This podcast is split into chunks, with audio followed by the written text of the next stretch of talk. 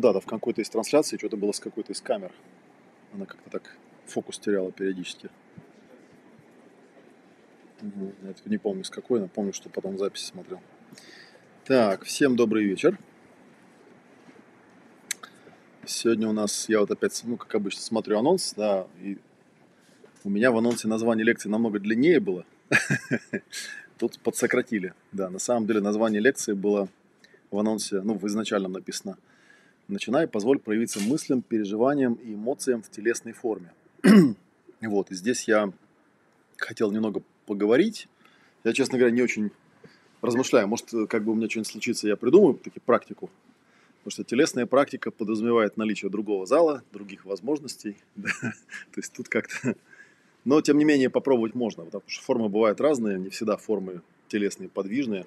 Но чтобы понять, о чем идет речь, попробуем немножечко такую погрузиться в э, теорию и вообще немножечко подразобраться, что это такое. И надо сказать, что эта тема, вот я вчера тоже делал прямой эфир у себя на канале, и я там рассказывал, что это такая тема, которой, например, нет у меня в академии, ну, по той же самой причине, потому что это надо преподавать, по идее, в спортзале или в зале для йоги, то есть там, где люди могут двигаться, где они там соответствующим образом одеты.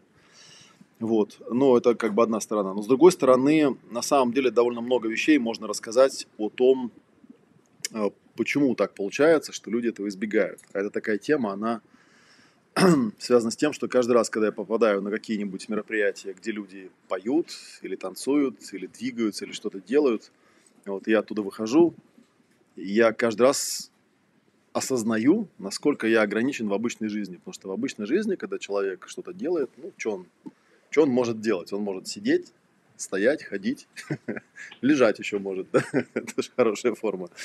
Вот. А вот делать то, что там делают люди, когда им разрешают двигаться спонтанно, это вообще такая как бы уникальная возможность. Вот. Я по этому поводу несколько раз пытался писать какие-то тексты. Вот. Ну, вот один из них там я могу взять за основу сегодняшнего проговаривания или несколько, да, попробую проговорить ну, с вашей обратной связью, будете задавать вопросы. Вот. Вообще, на самом деле, первый раз, когда я столкнулся с чем-то подобным, я вообще понятия об этом не имел, что оно существует. Я столкнулся с этим под названием танцевально-двигательная терапия. Вот. И пошел я туда, потому что это был челлендж, потому что я приехал это был такой, очень сложный период в моей жизни. Я поехал в Горный Алтай. Там была какая-то летняя психологическая школа, где разные преподаватели, психологи вели какие-то мастер-классы свои на разные темы. Я смотрел на расписание и вдруг вижу то, что я не ожидал бы увидеть, собственно говоря, в мероприятии, организованном университетом, да, там было написано танцевальная двигательная терапия. Я подумал, о, вот это вот как бы какая-то жесткая вещь, наверное. Вообще не мое. Поэтому надо, надо идти. надо идти. Вот. Потом я ушел, еще узнал, что ведущая там женщина и участницы тоже в основном, ну, психологи, психологини, в основном девушки, да, я подумал, о, это еще даже лучше, тут сейчас точно расплющит. Вот, и я туда пошел. И вот, собственно говоря, я как-то пошел, и я на самом деле, с одной стороны, я этим проникся, с другой стороны, конечно, я проосознал э, ну, тот факт, да, вот насколько я, как я, я иногда тогда говорил, сейчас, наверное, уже вряд ли я так про себя скажу, но тогда я про себя говорил, что я как Буратино, да, то есть у меня настолько все деревянное, настолько я чувствовал себя не в своей тарелке среди этих людей, которые что-то там так двигались как-то, да, и мне казалось, что мне нужно у них как-то учиться там и так далее, что, в общем, я понял, что тут работы, в общем, много. Вот. Ну и, соответственно, поскольку я потом стал этим как бы увлекаться, стал этим заниматься. Вот на днях с ужасом осознал, что я этим занимаюсь 20 лет уже. Вот, это, в общем, уже ужасно. Потому что мне казалось, это я же недавно тут вроде вот, да. И вот, поэтому возникла идея а, какое-то такое, ну, может быть, как-то вплести в, это, в те практики, которые делаю я, или, может быть, даже сделать отдельное мероприятие. И оно вот стало потихонечку рождаться. Вот, одно из мероприятий, которое мы периодически проводим, и вот у нас ближайшее, ну, в сравнении там, через пару недель, да, 4 июня, а, есть мероприятие, называется оно «Ясное племя». Это вот как раз мое такое, ну, моя клиентская группа, да, куда можно прийти на один день и посмотреть, как это делаю я, которая не требует никакого обучения, да, это просто ну, вот именно клиентская группа. То есть просто приходишь с каким-нибудь запросом, например, да, и можно посмотреть, как с этим работают. Можно, в принципе, ничего не делать, можно просто смотреть, как работают другие, это тоже пользу приносит, как известно. Вот, но лучше поучаствовать. И еще у меня в раскладе вот этих ретритов, у нас э, сейчас на данный момент таких действующих программ ретритных э, 4. На Новый год мы делаем программу, которая называется «Пространство и точки зрения» на новогодние каникулы. Потом вот весной у нас была про эмоции энергии. И вот обычно в июне, после э, завершения там некого этапа Академии под названием Суперсерия, ну, Суперсерия, у нас есть ретрит, называется он «Тело и движение», которое посвящено как раз, ну, для меня это было такого своего рода, то есть каждый раз, когда я провожу племя, я понимаю, что, конечно, неплохо бы людей э, обучить некоторым нюансам того, как это делается. Хотя, в общем, большую часть можно вполне себе в потоке и так уловить. Но я как-то вот склонен еще головой как-то работать, да, то есть как-то обучать. И изначально была идея сделать такую обучалку, а потом я понял, да, чтобы качественно и действительно хорошо получалось, можно все это разложить на составляющие, и каждую составляющую показать медленно, не торопясь, да, потому что даже когда вот я сам хожу на всякое обучение, меня всегда огорчает то, что обычно, даже если тренинг, там как-то все время практика, она такая, ну, тебе что-то показали, там 10 минут практиковали, побежали дальше, да, ты думаешь, а как же, тут же только-только меня растаращило, только я, только вот пошло, да, самые-самые вот это вот как бы интересное пошло, и тут тебе говорят, ну, все, давайте, короче, следующее упражнение будем делать. Вот. И ты понимаешь, что ты вот это мог бы делать целый день на самом деле. Ничего больше бы и не понадобилось, по большому счету. Потому что все глубинные вещи, как известно, они очень простые.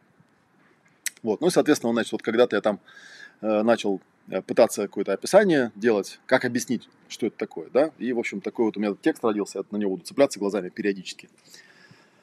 Вот. Э, вообще идея была такая, да, что если бы меня спросили в какой-то момент, э, что это такое вообще танцевально-двигательная терапия, то я бы, наверное, ну, встрял бы, потому что там одна из проблем в том, что, а что тут объяснять-то? Это ж можно просто показать, покажешь, как бы, да, ты тоже можешь попробовать и увидишь, что это такое. Вот. И на такие вопросы трудно отвечать, потому что в идеале, ну, собеседник ожидает какого-то красивого логического ответа о чем-то, что, в общем, вообще не про логику, и не про ум, и не про ответы, и особенно трудно донести это до того, кто не в теме, да, это как там, ну, все, наверное, знают, кто хотя бы немножечко занимается психологией, ты когда в этой, в теме, да, тебе кажется, тут все так очевидно, и вдруг бах, появляется какой-то человек, говорит, а что это вообще за фигня такая? Типа, зачем вы этим занимаетесь, да? Типа, come on. Мне тут недавно, вот у меня там есть видео на моем канале, одно из самых популярных, там что-то там 25 тысяч просмотров, да, сегодня утром мне комментарий приходит. Вся эта ваша дурацкая лекция может быть заменена одним вопросом. Что ты собираешься с этим сделать? Ну, я, у меня, правда, я до сих пор на такие комментарии, я вот не сдержался, написал, о, великий мастер, наконец-то, после 30 лет практики, да, нашелся человек, который мне открыл глаза, что оказывается все вот так просто, да, то есть просто оказывается, зачем все эти семинары, зачем все эти лекции. И причем я-то знаю, что человек этот, который написал, он вообще не шутит, потому что я раньше таким тоже сталкивался, когда, да, где-то там не раз там вдруг пишут, знаете, есть такой вот известный клипчик в интернете, когда там приходит девушка к терапевту, он ей говорит, у нас терапия очень быстрая, длится 5 минут, да, она говорит, может мне записать? Он говорит, ну, можете, конечно, записать, но вообще это очень просто. Просто прекратите это делать, да. Just stop it. Вот, она говорит, ты что? Он говорит, ну все, с вас 5 долларов, до свидания. ну и дальше там разыгрывается бессмысленный разговор. Да, да, да. Она говорит, а, да, она там говорит, я там боюсь замкнутых помещений. Он говорит, короче, если вы не прекратите вот бояться, я вас в замкнутое помещение как бы помещу, да. Фишка в том, что у меня у самого проблемы, я постоянно мою руки. И вот как бы вроде смешно-смешно, да, но некоторые люди, я, интересно, что я встречал а, прямо противоположное мнение. То есть одни есть реально достаточно большое количество людей, которые вообще не понимают, в чем тут юмор. И они говорят, типа, ну так и есть же на самом деле, просто взял да прекратил. И вот тоже там что-то я там где-то я там что-то объясняю, и какой-то комментатор мне пишет, мол, типа там, что так все сложно, как бы ко мне вот приходят люди, я им просто говорю, просто там, типа вот, так не делай больше, да, просто так больше не делай и все. Я с ним залез зачем-то в дискуссию, хотя понимаю, что она бессмысленная. Я говорю, слушай, ну ко мне, когда люди приходят, вообще обычно приходят умные люди. Ну, в том смысле, что они уже попробовали этого просто не делать. Да, то есть они уже пробовали. То есть вот это они точно. Это же как бы самое очевидное, нет? То есть они, очевидно, приходят уже попробовав этого просто не делать. Да, и типа это же не работает. Вот. я как-то даже вот проникся такой вот темой, да, что вообще можно даже некий такой принцип уловить, что когда тебе дают какие-то инструкции или какие-то советы, они все делятся на две категории, да. Вот есть, которые очень понятны, их легко сделать. Например, тебе вот говорят там, беги. Ну же понятно, что делать, взял да побежал, да. Или говорят там, стой, да, стоишь. Или там, садись, сел. А есть инструкции, которые как бы на поверхности очень правильные, но по факту они непонятно, что делать. Например, тебе говорят, думай. Вот кто мне объяснит, что делать надо? Вот что конкретно? Это ж, а это ж в школе, да, это ж как бы стандартный. Думай. Вот типа, надо подумать. Я сажусь, думаю, ну я вроде не дурак, но вот я не понимаю, что конкретно. Вот как думать это, как это, что нужно, чем? И на самом деле, если опять же вот это вот немножечко, ну чуть-чуть развить, ты начинаешь понимать, что, а ведь на самом деле действительно так, да, то есть тебе когда дают какую-то инструкцию, какое-то действие, в итоге все сводится по сути, что нужно сделать вот этой, вот этим. Оно же что-то делает, да? Я вот это, я часто рассказываю эту историю, когда тоже вот на одном э, с каких-то мероприятий мне один из участников говорит, э, говорит, ты, Матвеев, замороченный. Ну, это по тебе очень сильно видно, что ты замороченный. Вот. Ну, я человек открытый, говорю, ну, объясни мне, что не так-то. Он говорит, ну, все просто, вот смотри, тебе вопрос задаешь, ну, что-нибудь спросил, тебе не важно, что. Вот ты начинаешь что-то ерзать, чесаться, там весь там исчешешься, и только потом начинаешь отвечать. Ну, как бы так же замороченные люди делают, да? Я думаю, ну, разумно, да, сейчас попробую этого не делать, сейчас попробую быть просветленным. Ну, видимо, просветленный это такой сидит, не двигается, да? Ну, я сел, говорю, так, давай сейчас попробуем. давай, значит, приготовился, да, что шевелиться я не буду, не буду ерзать, вот не буду этого всего делать. И человек мне задает вопрос, я, ну, я сижу. Ну, вопрос я услышал, да. Я сижу, наблюдая пространство, да, тело, себя наблюдаю, жду. Минуту жду, две, Потом я понимаю, что я долго так. Я тренированный, я могу долго сидеть. Я могу два часа сидеть. Вообще ни о чем не думая. И понял, что я так могу, ну вот реально до морковки на заговении сидеть, пока, ну то есть пока просто не доест людям. Так, что-то не работает. Говорю, ну-ка давай второй способ теперь, да. Второй способ, это когда я ерзаю. То есть ты мне задаешь вопрос, он как-то там прилетел, да, я что-то там такое, значит, там что-то пошевелился, там, да, и, о, ответ нашел. Вот, и тут я как бы улавливаю эту штуку, что, а похоже, какой-то универсальный механизм. Память, она ведь действительно всегда подразумевает участие в этом тела, да, каких-то вот телесных форм, да, каких-то таких вещей.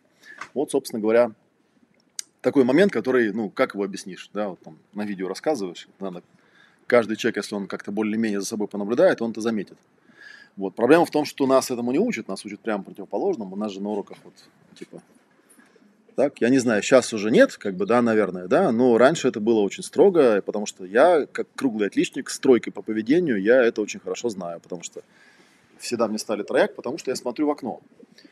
Или потому что я ерзаю, или потому что я разговариваю, потому что я еще что-то делаю. Слава богу, как-то я... Э, вот у меня мама, да, которая периодически я там что-то про нее говорил, что она делала. Вот у нее в этом смысле она была человек прокачанный, как бы, да, она абсолютно к этому никак не относилась. То есть, когда я приходил, я показывал, у меня там трояк по поведению, она смеялась всегда, говорит. Типа, странные люди, да, человек же в школу учиться пришел, там, а не поведению там какому-то, да, ну, учиться в чем тут проблема, да? вот. Ну, то есть такое вот все. Получается какая-то тоже ерунда, и я всегда э, удивлялся, ну, наверное, когда я маленький, я удивлялся искренне, сейчас я уже не удивляюсь, потому что понимаю, у людей работа такая, да? Э, ненаблюдательности учителей, потому что ты же можешь увидеть, да, вот сидит мальчик, да, он вертится и смотрит в окно и разговаривает, но он почему-то отличник. А вот сидит другой мальчик, который не вертится, который не шевелится, который вообще неподвижный и вообще примерный, только он почему-то троечник, да? ну, дальше как бы достаточно же включить мозги, чтобы докрутить как бы, да, чуть-чуть. Наверное, какая-то связь, возможно, здесь существует, особенно если понаблюдать. Или, например, у меня там учительница русского языка, она такая была. «Э, я никогда ничего не учил, я ненавижу учебники, особенно по языкам. Я никогда упражнений не делал. И ее раздражало то, что она говорит, Матвеев, ты пишешь абсолютно грамотно, но при этом ты не знаешь никаких правил, никаких этих спряжений, ничего не понимаешь, как бы, да, то есть вот эту тестовую часть, как сейчас вот у меня там сын сдает это ОГЭ, там есть тестовая часть, изложение сочинения и что-то там еще. Вот эта вот тестовая часть, где там впишите букву, я вообще никогда не понимал. Куда ее вписать, какую букву? Ничего не понимаю. А а почему ты пишешь грамотно?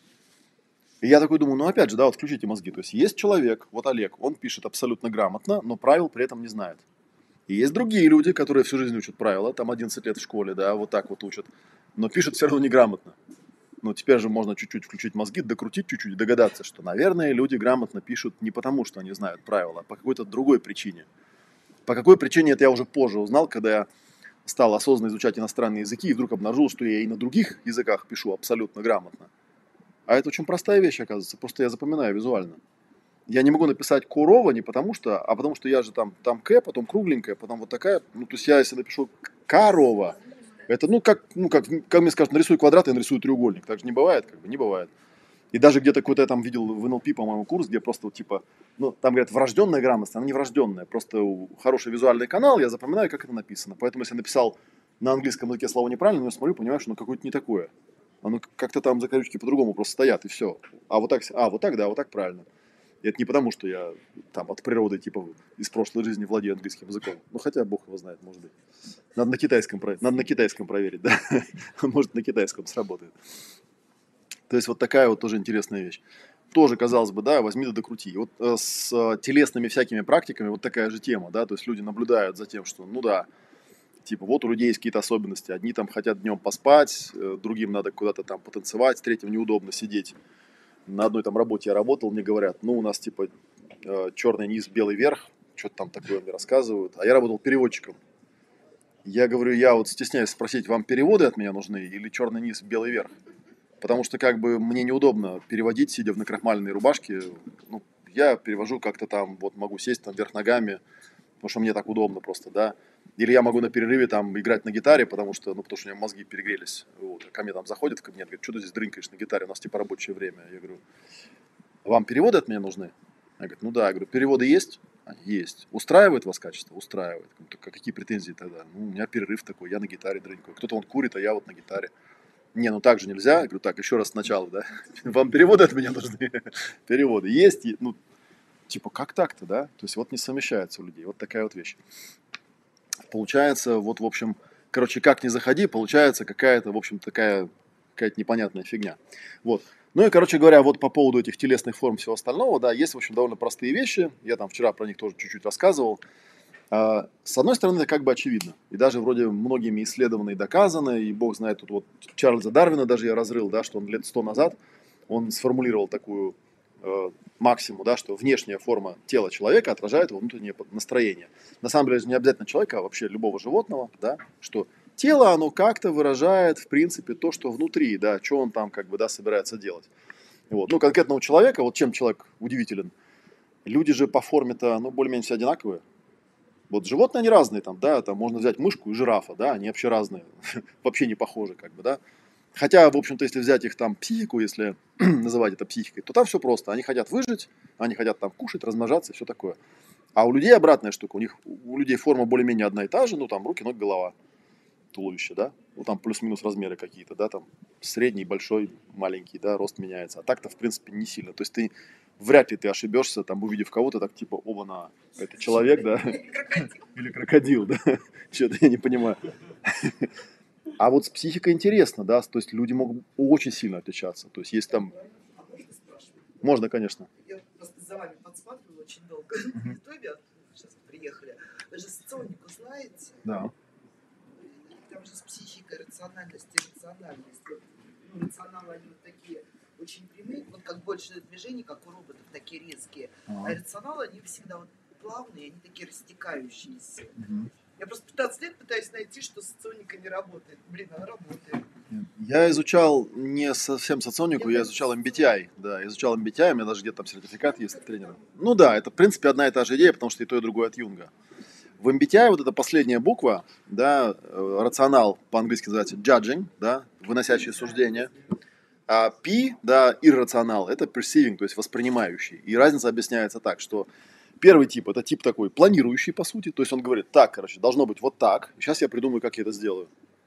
Вот. А воспринимающий говорит, так, ну нам примерно в том направлении, придем, посмотрим, что получится. Там же еще и тело, по телу видно рационально. По телу тоже видно, да. Вот, соответственно, как бы тело. отличается.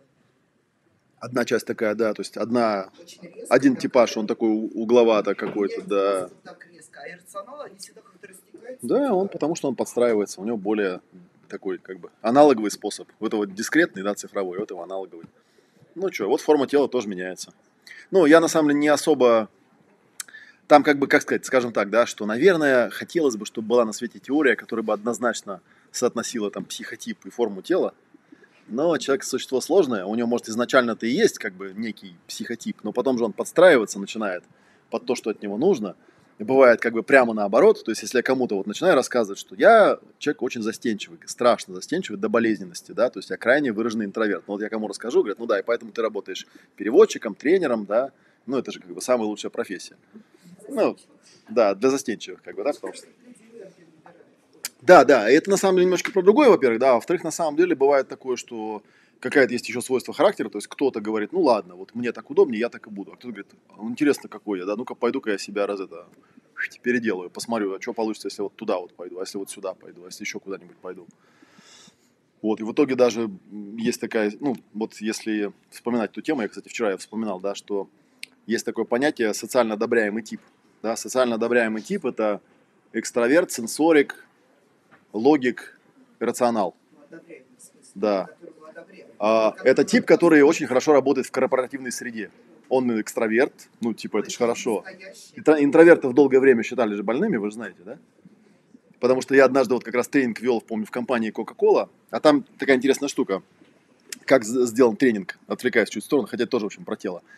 А, Сначала всей группе, которая ко мне придет на тренинг, делают тест, да, и, в принципе, я знаю, какой у кого психотип. Вот. Потом я э, с ними э, каждый параметр прорабатываю, и они оценивают себя. Потом мы собираем то и это, да, и как бы смотрим, совпало, не совпало. И вот, и там все люди по тестам оказались экстраверты. Вот. Но когда там есть такое одно упражнение забавное, когда ты делишь всю группу на, ну, группу на две подгруппы, и они не знают, почему я их так поделил. На самом деле их поделил, потому что эти экстраверты, эти интроверты. Им дается задание нарисовать идеальный отдых. И обычно там интроверты рисуют необитаемый остров, ну, понятное дело, да, а экстраверты рисуют дискотеку, там, куча. И там основное отличие в рисунке, что вот здесь всегда куча человечков нарисована, а здесь как бы никого нет, только он один. И вот, я их разделил, и у меня обе группы нарисовали необитаемый остров. Обе. Я так, опа. Потом я начинаю с ними разговаривать, с этими людьми, как бы, да, я понимаю, ну да, я же вспоминаю, офис Кока-Колы какой, такой здоровенный ангар, open space со стеклянными стенками, где видно от одной стенки до другой. Да там любого экстраверта посади, он, он к середине дня как бы выгорит настолько, что он уже только вот мне, на необи- только вот не людей, как бы, да, никого мне не надо.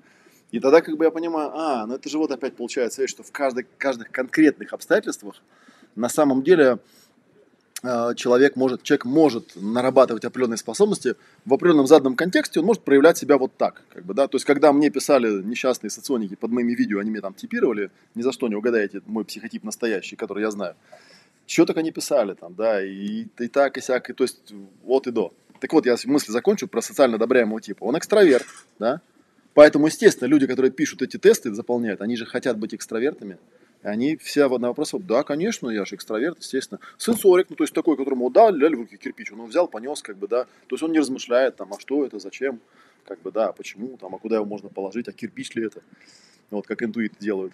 Он, естественно, логик, то есть у него все просто, поставили задачу, он подбирает инструменты, и он как бы с этими инструментами дальше как-то двигается. И он э, рационал, что означает, что он опирается на сенсорную свою функцию в первую очередь, да, а, там вторая характеристика идет во вторую очередь. Есть, соответственно, психотип неодобряемый. Это несчастный интроверт, который интуит, который э, чувствующий, или как он там в соционике называется, этик, да, этик, да, и иррационал. То есть он по всем четырем параметрам он неодобряем обществом. По-моему, в соционике этот тип называется Есенин, и это самоубийца. Потому что, как бы, ну, короче, с социониками я не спорю вообще никогда. Они все все знают про всех там, да. Вот. Просто, ну, скажем так, да, что на самом деле, да, на самом деле я думаю, что можно э, в какой-то степени э, для большинства людей увидеть какие-то особенные закономерности, да, то есть как они себя ведут, как они себя проявляют, в зависимости от, от психотипа. Это факт. Что по внешнему поведению, даже по форме тела иногда можно увидеть, что там у человека внутри. Вот. Ну, соответственно, что дальше происходит? Вот, кстати, тоже интересная штука. Казалось бы, да, в идеале любая типология, если она, э, ну, то есть человек пришел, прошел какой-то тест, неважно какая типология, да, может это тест Колби, или там системно-векторный психоанализ, или соционика, или еще что-то, по идее, увидев свой психотип, он же должен обрадоваться, он должен сказать, а, а мне-то всю жизнь мама говорила, что я какой-то аутист, а я, оказывается, просто интроверт, как бы, да? Или там, или мне-то там говорили, что я какой-то странно как-то себя веду, а я-то просто интуит, там, или еще что-то такое. Но на самом деле довольно большое количество людей, узнав психотип, они такие, да, блин, я не хочу этим быть. Я ж, короче, хочу там быть, ну, вот этим. И ты тут понимаешь, подожди, как это так может быть? Тут как бы вариантов не так много. Или неправильно определили, потому что, по идее, если определили правильно, человека должно отпустить. У него должно пройти что-то типа того, что а, господи, вон что со мной такое. А я думал, я больной, как бы, да, а оказывается, я нормальный, да. Какая-то, помню, книжка была, на, а, как- как-то называлась так интересно, типа, э, я, типа, я не сумасшедший, я просто не ты. Ну, потому что каждый раз, когда человек тебя оценивает, он оценивает от себя, да, то есть, ну, соответственно, если ты не попадаешь под его какие-то известные критерии, как нужно правильно делать, да, то, как бы, ну, типа сумасшедший какой-то. Я, по на прошлой лекции рассказывал, был у меня такой приятель, который там все тестировал на себе, а он такой человек, склонный э, к членовредительству, скажем так, да, мягко говоря. Вот. И, соответственно, каждый раз, когда он кому-то что-то предлагал, и начинали люди возмущаться, типа, что ты там как-то все жестко это делаешь, он э, с таким пафосом всегда говорил, ну, я это на себе проверил. И однажды у меня была история, когда он меня затащил в парилку, и так меня там отпарил, что я потом три дня болел. Вот, и я пришел к нему, ну, выяснять отношения. Я говорю, слушай, а зачем ты так вот делал? То есть я как бы иногда могу довериться человеку, но я просто не знал, что бывают такие вот садисты, да. Вот. И он мне говорит, да потому я же все на себя проверил, работает же. Я говорю, так вот в этом-то и проблема. Он говорит, в чем? Ну так я-то не ты. И для него это было прям как гром с ясного неба, типа, оба-на, чё, типа, что, правда, да? То есть, типа, получается, что если мне что-то хорошо, то другому не обязательно. Да? Вроде бы очевидная мысль-то, да? Но нет. Ну, мы все так делаем, в принципе, да, судим по себе, что, ну, если я делаю так, и у меня получается, значит, и ты тоже делай так, у тебя тоже получится. И вдруг бах, а там человек у него, ну, там, другой тип-то, да, и у него так не получается, надо наоборот делать, вот ему как-то это, или ему там попеременно надо делать, или еще как-нибудь. Вот такая вот странная вещь. Получается, это к чему я рассказываю, да, что на самом деле, если мы посмотрим на терапию, которая занимается телом, там же тоже довольно много всяких практик, если это называть терапией, а, которые что они делают? Они говорят, короче, мы знаем, как выглядит идеальное тело, вот, и мы сейчас возьмем то, которое у тебя есть, и его, короче, сделаем правильно, да, там, бодибилдинг, вот самый так яркий, яркий пример, да, мы там сейчас его заскульптурим, да, то есть берется какое-нибудь тело, да, его там растягивают, его вылепливают, переделывают, да, перескультурируют в соответствии вот с этой идеальной картинкой, да. И, в принципе, если мы посмотрим на почти все виды спорта, там гимнастика, бодибилдинг, э, балет, да, ну, кто более-менее занимался там профессиональными танцами, почти всеми. За, ну, наверное, какие-то латин, латинские танцы не про это, а вот наши такие а-ля балет, там, да, они же все такие, что взять, обломать это тело, заставить его двигаться в соответствии с тем, как кто-то придумал, вот, а потом удивляться, почему они все поломанные, больные, все у них там локти, пальцы во все стороны вываливаются, и вообще все непонятно что. Вот. Почему? Потому что, опять же, да, есть очень простой принцип, который вот я его в хорошем очень э, виде, в хорошей формулировке когда-то подобрал у Жильбера Рено который психосоматикой занимается, и, может быть, он тоже это у кого-то взял сейчас, но, в общем, неважно, как бы, да, у него был такой семинар, назывался «Наше тело такое, какое нам нужно, а не такое, которое нам нравится». Ну, то есть, даже если, например, человек там, допустим, у него лишний вес, ну, у него лишний вес, потому что такое тело ему нужно на данный момент. То есть у него как-то жизнь так устроена, что ему вот такое тело нужно. Вот. А то, что он на себя смотрит в зеркало, ему это не нравится, это уже как бы вторичка, как бы, да, ну, не нравится и не нравится, как бы, да начни как-нибудь жить по-другому, да, будет другое тело. А пока ты живешь вот так, будет вот такое. И, вот. и это там, конечно, отчасти связано в том числе и с тем, что он ест, да, когда, с кем и почем. Потому что есть определенные тела, например, у американских женщин есть определенный такой типаж тела, каплевидный, который у русских женщин вообще не встречается никогда. Я, ну, просто я работал много с иностранцами, я знаю, что вот такое вот, когда вот это, это можно вот за километр сразу сказать, это американка. Я не знаю, что они там жрут у себя в Америке, да, но вот у них такие тела почему-то, да. И это явно от еды, то есть это явно не, э, не генетика такая, да. Потому что я вот как-то рассказывал историю, у меня была, э, были клиенты, русская семья, они жили в Америке. и вот, и они мне рассказывают такую историю. Говорят, у нас тут бытовое наблюдение есть такое интересное, что э, в Америке очень часто у детей бывает аллергия на арахисовое масло и на апельсины. Ну, у нас такая аллергия мало у кого бывает – ну, отчасти потому, что мы, никто не знает, что такое арахисовое масло, понятное дело, да. Говорит, ну мы что заметили? Мы заметили, говорит, у нас вот ну, в круге знакомых, как бы тоже там русские семьи, есть двух типов. Есть русские семьи, которые остались русскими, то есть они в быту говорят по-русски, детей обучают э, русскому языку, и как-то в целом считают, что мы русские, просто в Америке живем. А есть, которые американизировались, то есть во втором поколении дети пошли в школу, стали говорить по-английски, постепенно приучили родителей тоже говорить по-английски, и, в общем, семья такая стала, типа, мы американцы. Так вот, у русских семей, которые русские, у них ни у одной семьи, ни у одного ребенка такой аллергии нету. Но есть, э, был прецедент, когда семья была русская, потом она американизировалась, как только они это сделали, у них эта аллергия у кого-то из детей появилась. То есть она бывает только, как это, в эгрегоре в американском, как бы, да, в русском он отсутствует. Ну, в русском тоже есть такие приколы, знаете, когда, типа, не сиди на сквозняке, а простынешь. Вы же знаете, да, что это ни у кого, кроме русских, нет. А- они тупо не понимают, как бы, да, типа, что. Я проверял, кстати, да, правда, ты говоришь, типа, ну, типа, драфт, сквозняк, а ты что? Ну, простынешь, почему? Как, почему? Это все же знают, как бы, да, с глубокого детства.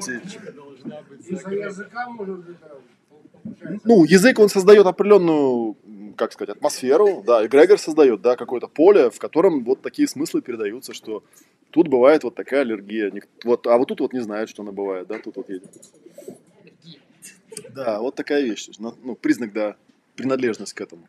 Ну, хотя это тоже там, психологии есть же эти вещи всякие разные, когда, э, ну, там, крайний случай, это когда вот эти, с, э, как называется, э, когда много личностей в одном теле там обитает, и там, ну, было, доказывали, да, что там бывает у человека переключаются две личности, у одной есть диабет, например, а второй нету.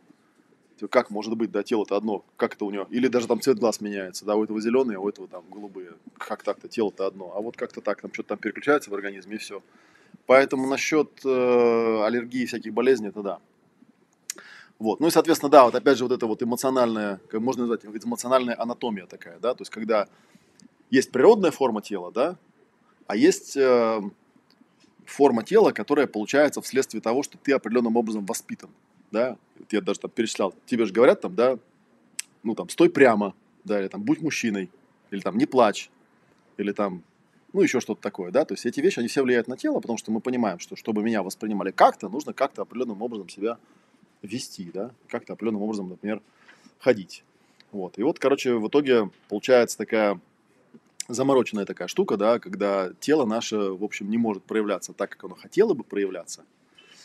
Вот, и приходится вот такие вот вещи объяснять, хотя, хотя они вроде бы, вроде бы понятные. Так, вот я туда вспоминал тоже штуку, что э, когда-то, вот когда я стал интересоваться, рассказал, да, танцевальной двигательной терапией, я прошел какие-то обучающие модули, да, стал подбирать какие-то материалы. Ну, пытаясь как-то, я люблю объяснять все, чтобы объяснить, как, вот, значит, там, что надо по шагам, потому что многие танцевальщики, они же, они же телесники, как бы, да, они такие, ну, короче, мы делаем вот так, а, а что конкретно делать? Ну, типа, просто делай, как я, да и все. И ты где-то как бы догадываешься, что, что они хотят, а где-то ты не очень, типа, в смысле, тут вот что такое-то было, да, там что-то надо как-то, вот. И я стал э, искать, искать, искать, и вот нашел тогда несколько видео про Анну Халприн, которая, к сожалению, вот недавно умерла, в возрасте 102 лет, вот, которая известна тем, что она, в общем, родоначальник многих танцевальных направлений, там есть Freedom Dance, и Ecstatic Dance считает ее в какой-то степени, да, э, такой провозвестница. Она известна тем, что она придумала, может, слышали про Анну Халприн? Она придумала целительный танец. У нее была история, когда она в 50 лет заболела э, раком, ну и врачи сказали, ну, типа, все, приехали, как бы, да, вот. И сказали, что вылечить они ее, наверное, не могут. И а, там есть документалка, она, к сожалению, вот на русском я не нашел, называется «Дыхание, ставшее видимым».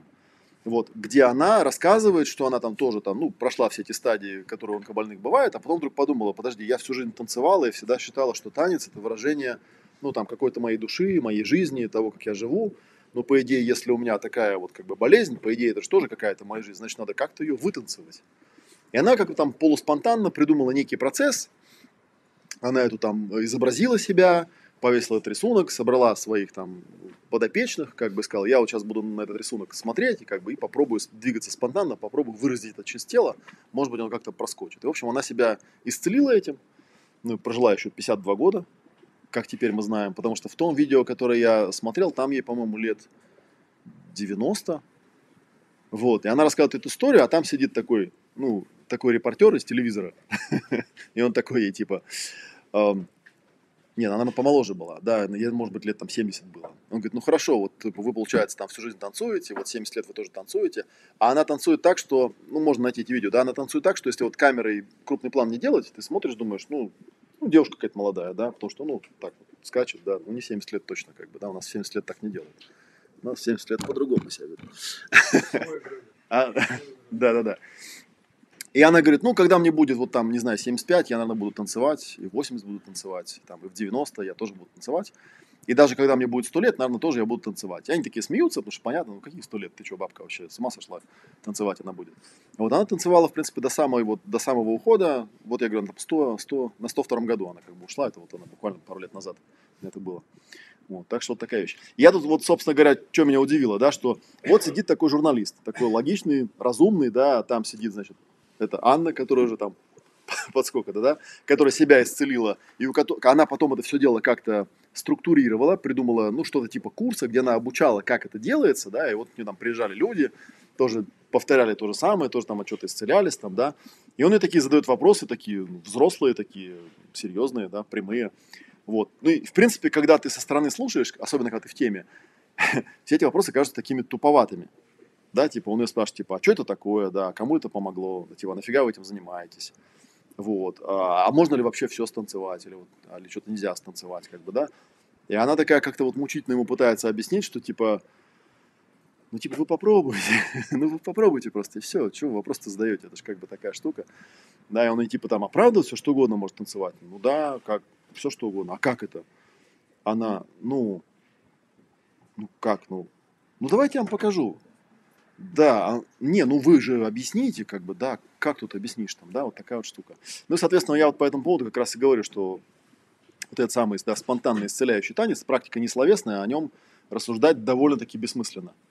И понимать тоже, как бы, что там понимать как бы, да, надо двигаться просто, да, потому что внешне, внутренне очень простой, да, его можно там сравнить иногда, что это вот как там, вот там огонек свечки про него говорят иногда, что он танцует, как бы, да, может на самом деле танцует, он просто двигается ну, в соответствии с тем, как вокруг него там воздух происходит, да, или как там листочек на ветру летит, или что-то такое. Вот, а потом я, когда это все, значит, разбирал, разбирал, разбирал, я подумал, а, есть такая э, шкала, а, у нас есть книжка такая, «Беседы с Барри» называется, но мы ее в бумаге просто не издавали, потому что как-то она как мне кажется, на такую узкую аудиторию. Есть у меня такой знакомый англичанин, который исследовал тему удачи. Ну и среди всего прочего мы там с ним много о чем разговаривали, и у него есть такая шкала. Я не помню, по поводу чего он там ее придумал. И он, он точно не танцевально-двигательный терапевт, но у него есть такая, ну типа, что такое жизнь, да? И шкала она идет так, да, жизнь это инерция, то есть первый этап, да, ну то есть человек живет как там, типа, ну как-то вот его запустили там изначально, да, ну как-то он так и живет в принципе, наверное, большая часть, если это как пирамиду представить, да, они так и живут. Почему вы так живете? Ну как, почему? Как бы так идет просто все, да, и все. Следующее, там, жизнь это механика, да, это когда человек там, ну, пытается как-то из этой инерции выйти, пытается разобраться, типа, как там это все устроено, там, да, что-то там обсуждают, может, даже психологией начинают интересоваться, да. А, следующий этап а, жизни это покорность, это ну, китайцам нравится, да, в китайских школах и вообще в восточных всех школах очень любят вот типа есть гуру, да, он как бы показывает тебе как, а ты просто выполняй то, что есть. Причем э, на самом деле это правильный этап, потому что, да, на определенном этапе, когда ты ничего не умеешь, ты просто, даже, кстати, когда учат танцевалки, да, есть такой способ, когда тебе просто говорят, ну вот смотри, смотри просто на других и двигайся, ну вот примерно как они. Ну, как бы там в своем каком-то стиле, но в принципе вот э, примерно как-то вот так. Да, хотя, кстати говоря, вот Таня Дубинина, на которую я все время ссылаюсь, э, когда рассказываю про танцевалку, она говорит, я очень... Тут у меня как бы две вещи есть, которые я наблюдал. Одна вещь, вот мне Таня, Таня сказала, говорит, когда я вижу танцующих людей, ну вот на всяких этих танцевально-двигательных мероприятиях, я почти всегда типа могу определить, у кого они учились, потому что они танцуют как, ну, так, как их учитель танцует. Хотя, хотя говорится, что это вроде спонтанный танец, а спонтанный танец, он же, ну, он же типа никакой, да. Вот. И подобную вещь мне однажды сказала, э, такая была тоже дама, Марша Рейнольдс, э, у которой там переводчиком работал, она там по теме коучинга, и она в России была, короче, она коучем присваивала какую-то квалификацию, какой-то там мастер-коуч, что-то типа того. Ну и там экзамен был такой, что выходил этот, значит, э, обучаемый, брал клиента, он должен был провести сессию от начала до конца, она наблюдала и в результате принимала решение, как бы достоин или недостоин. И она мне говорит, э, ну, критерий очень простой. Если я смотрю на эту сессию, я могу по этой сессии определить, у кого он учился, значит, это не мастер. Ну, как бы очевидно. Потому что он просто делает, вот я смотрю, а, это он у того учился, как, потому что он делает стоп, один в один, как вот тот делает, как бы, да, и все. Вот такая вещь. Но все равно это какой-то определенный этап. Понятно, что в начале, когда ты не умеешь, ты просто делаешь так, как тебя учат, да, и осваиваешь какие-то основные э, движения, например, да, а потом эти основные движения, они как бы становятся уже навыками, да, и потом уже вот, следующий там уровень, жизнь это работа. Ну, когда жизнь это работает неплохой как бы уровень, да, когда ты говоришь, ну да, вот теперь надо мне там нарабатывать, ты научился там делать какой-нибудь массаж, да, потом тебе говорят, ну теперь клиентов 100, когда у тебя перебудет, как бы, да, может быть, через какое-то время мы тебе разрешим делать массаж так, как ты считаешь правильным, а не так, как тебя научили. И ты работаешь просто, да, работаешь, работаешь, работаешь, работаешь. А, выше работы находится уровень жизни, это игра, он вроде приятный, но с другой стороны, мы опять же понимаем, что игра, она подразумевает что? Игра это значит, есть какие-то препятствия, есть противники, есть какие-то цели. Вот, и скорее всего кто-то играет еще против тебя, да, это прикольно, но в этом есть какое-то соперничество всегда, да, враги какие-то есть. Ну, даже если они там игровые, но все равно враги. И самый верхний уровень, да, жизнь это танец. Танец это интересная штука. Там есть партнер, но там нет врага. Да, если партнер что-то делает, я не пытаюсь с ним играть, да, что типа я буду делать наоборот, там, да, или я буду как-то там сопротивляться, да. То есть вот такая вот интересная вещь. И поэтому получается, что танец, да, это такой как бы некий э, гипотетический уровень, к которому можно стремиться, да, это такая особого рода терапия, как я тут, да, вот писал как раз, да, что вот если мы отталкиваемся от того, что вплоть до уровня танца, наверное, да, вот есть какие-то внешние сценарии, какие-то программы упражнений, какие-то там характерные движения, которые там требуют определенных форм, и тебя этим вещам обучают, от тебя их требуют, там и прочее, прочее, прочее, да, то по идее есть какой-то уровень, и, наверное, это уровень, это даже не полярность, то есть это не противоположность, это просто следующий уровень, уровень мастерства, когда в какой-то момент, да, ты понимаешь, что есть еще другая какая-то связь внутренняя, связь движений с формой тела, которая возникает из внутреннего состояния когда ты просто наблюдаешь, что у тебя проявляется, ты позволяешь этому проявиться. Да? И вот обычно такие движения там по-разному называют, там спонтанные движения, аутентичные движения, ну кто-то вот говорит игра, там импровизация, кре- креативность там и прочие всякие разные вещи, да. И, ну, как правило, это вот всегда что-то такое, что не связано с тем, что тебе задали какой-то план и говорят, танцуй там определенным образом, да, а ты танцуешь просто изнутри. И получается, что, вот сейчас я попробую тоже донести эту идею, что танец это такая своего рода терапия, Почему? Потому что она довольно таким тонким, интересным образом она соединяет душу, ум, эмоции, тело, да, в некое такое течение. И вот в танце это можно пережить. И тут, кстати, тоже следующий момент еще возникает. Он заключается в том, что какой-то был период, когда я стал избегать слова танец, потому что как только ты людям говоришь танец, они же сразу, ну, танцы, это же понятно, что? Да, это дискотека, или это там танго какое-то, это, в общем, как бы вот, и типа я танцевать не умею. То есть, ну, в смысле, как танцевать? Вот э, когда пигмеи там вокруг костра танцуют, это они умеют танцевать или не умеют, да?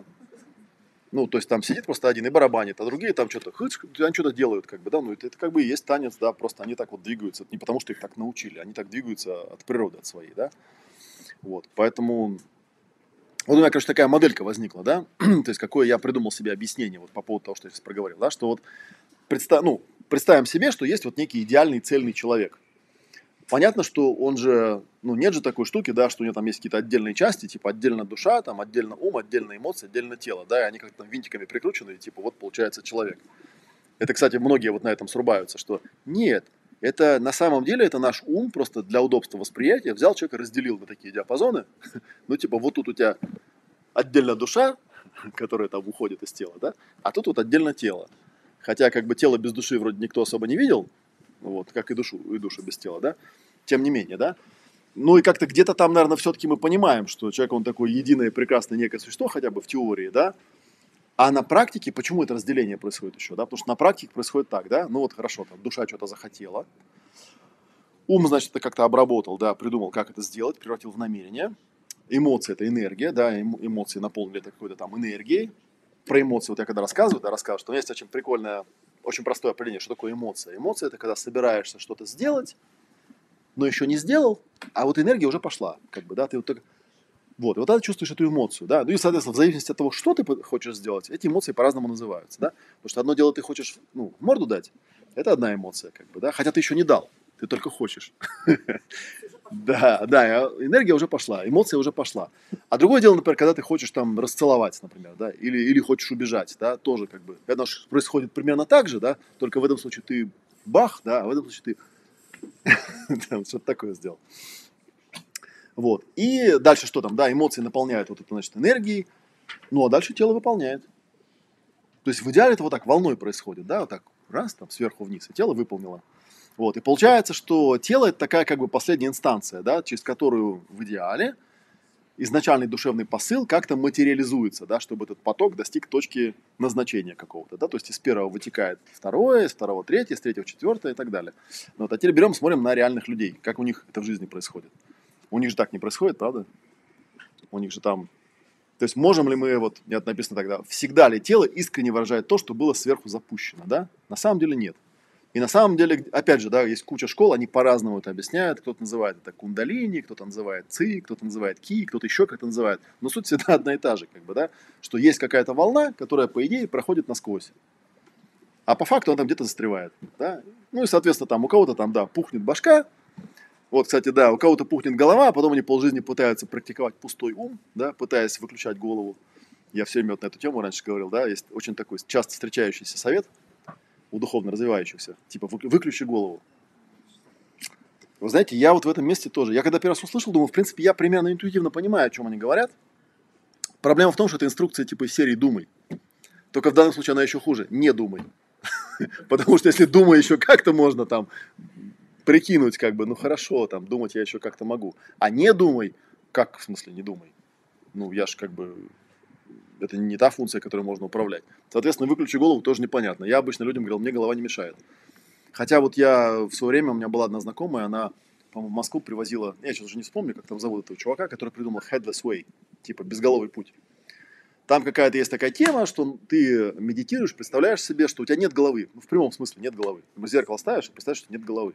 И надо сказать, что дядька этот, который это ведет, он такой достаточно, в общем, интересный человек. У него, в общем, по взгляду видно, что что-то он там себе намедитировал.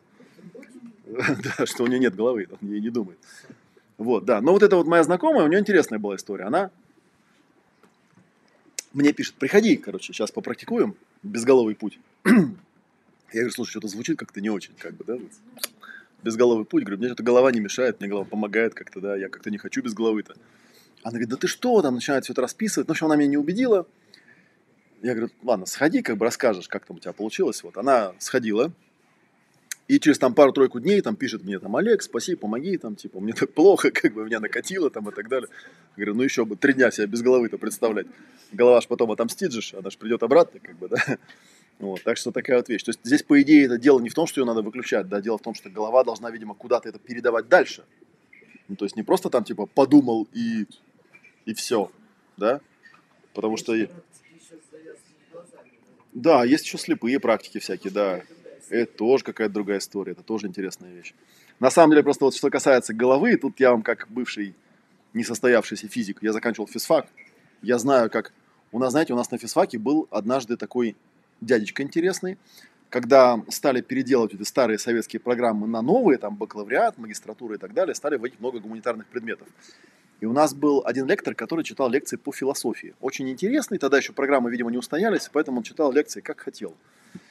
Он был очень интересный человек, он тоже закончил физфак, но физиком он не стал, он стал философом. Он на физфаке читал лекции по философии, а на философском факультете он читал лекции по физике. То есть, ну как бы, то есть для физиков он недостаточно был физик, для, для философов недостаточно философ, как бы, да? Я думаю, о, как интересно. И на самом деле, то есть к чему это рассказываю? На самом деле это же очень такая крутая штука, потому что реально есть очень много людей, которые занимаются физикой, например, они не задают себе вопросы, а зачем они это делают? Ну, просто делают и все, потому что, ну, сейчас, не знаю, как сейчас, а раньше это было. И есть вот эта известная тема, что когда, ну, вот во время войны, когда там делали там ядерную бомбу там и так далее, ну, у нас есть свой отечественный пример, там, да, Андрей Сахаров, который сначала сделал термоядерную бомбу, да, или какую-то там нейтронную бомбу сделал, а потом стал пацифистом бороться за мир начал, да. Это что означает? Означает, что когда он бомбу делал, он не думал, зачем он ее делает. Ну, то есть, точнее, он думал, но как-то... И вот, или есть история про Роберта Оппенгеймера, да, который, когда ему показали э, Хиросиму и Нагасаки, что там произошло, он после этого стал врагом государства, потому что, как бы, он сказал, я такого... То есть, я никогда не думал, что произойдет, если эту бомбу сделают. Ну, как бы, мне просто было интересно посмотреть, будет ли она вообще работать. Мы ее создали, и она сработала, как бы, да, но когда мне сказали, ну, то есть 200 тысяч минус сразу.